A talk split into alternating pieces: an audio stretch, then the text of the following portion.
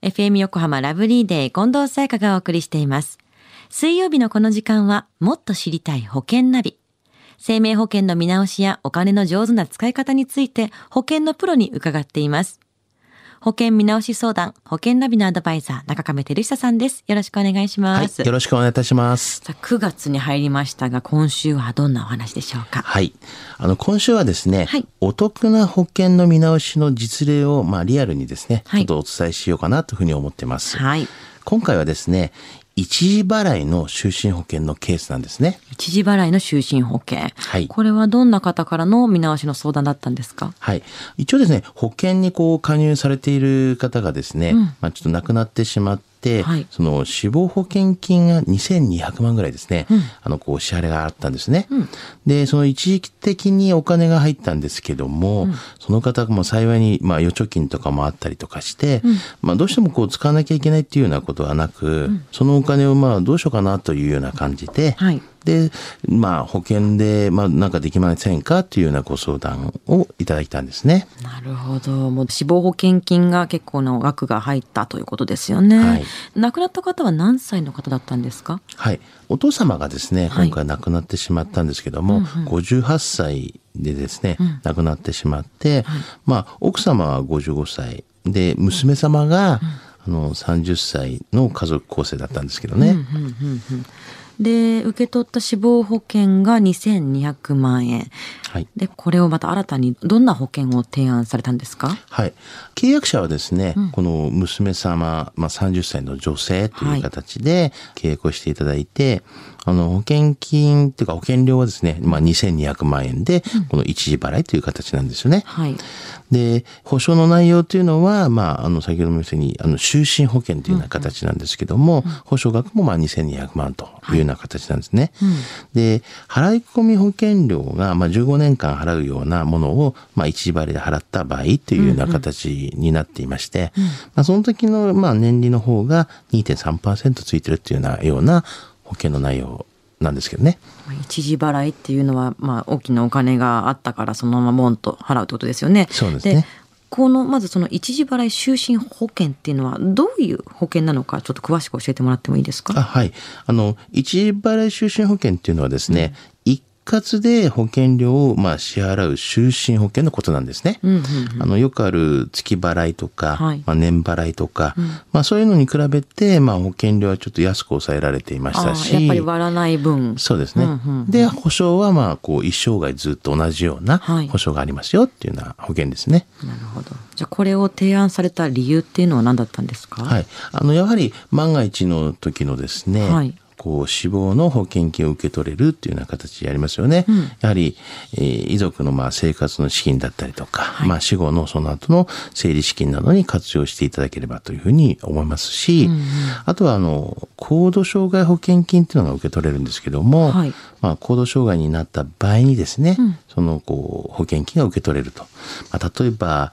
住宅のこうバリアフリー化にするよとか、はい、家の中をね。そうですね。あとはその病気、まあ、行動障害の病気が、まあ、長期的にこう当たってしまった時に、まあ、かかってしまう費用とかありますよね。はい療育費って言うんですけども、まあ、そういうのも活用していただければな、というふうには思いますよね。その金額っていうのは、まあ、入れたお金2200万円丸ごと同じ金額ってことですよね。はい。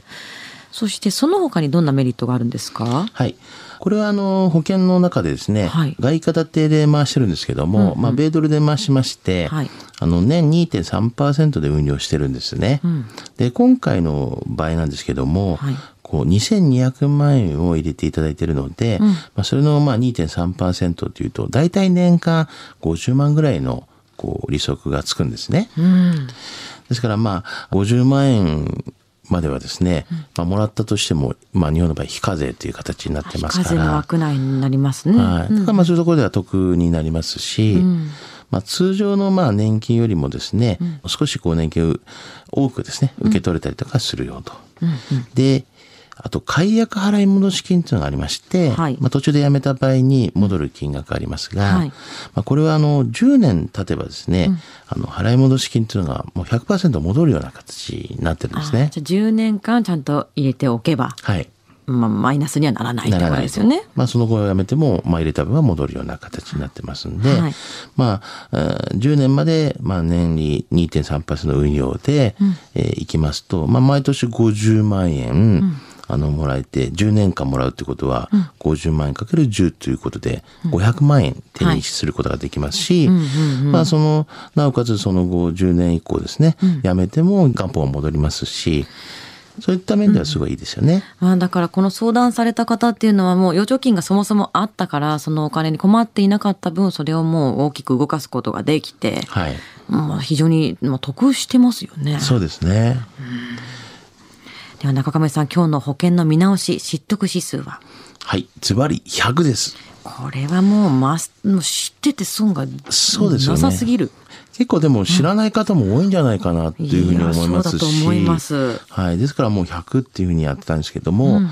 やっぱりちょっと提案としましてですね、うん、まあ、今回こう保険金でこういったこうまとまった金額をですね、はい、回していただく、まあ、もしくはこの保険金じゃなくてもなんかこう満期金だったりとか、うんうんうん、宝くじ当たったとか。ね宝くじ当たったら保険相談がいいっていうふうに聞いていたけどまさにこういうことですよね。まあ、そうですよね、うん、まあ、そういったもうまとまったまあお金ができた場合に、うん、まあ、銀行の預貯金っていうこともあるんですけども、うん、その他にもこういった保険でですね、うん、こう有効的に使うっていうやり方がありますよっていうことを、やはり皆さんにもちょっと知っていただきたいなと思いますので、うん、まあ、ぜひね、そういったまとまった金額ができた場合には、こういう一時払いの就寝保険っていうのは、特にお勧めをしたいなというふうには思ってますよね。あと、まあ、こういった保険というのはですね、その保証もあり、将来のまあ年金にもなったりとかしますし、はい、まあ定期的な利息も受け取れるということで、うん、本当皆さんにとっては、本当いい形のこう、一時払い就寝保険だと思いますね。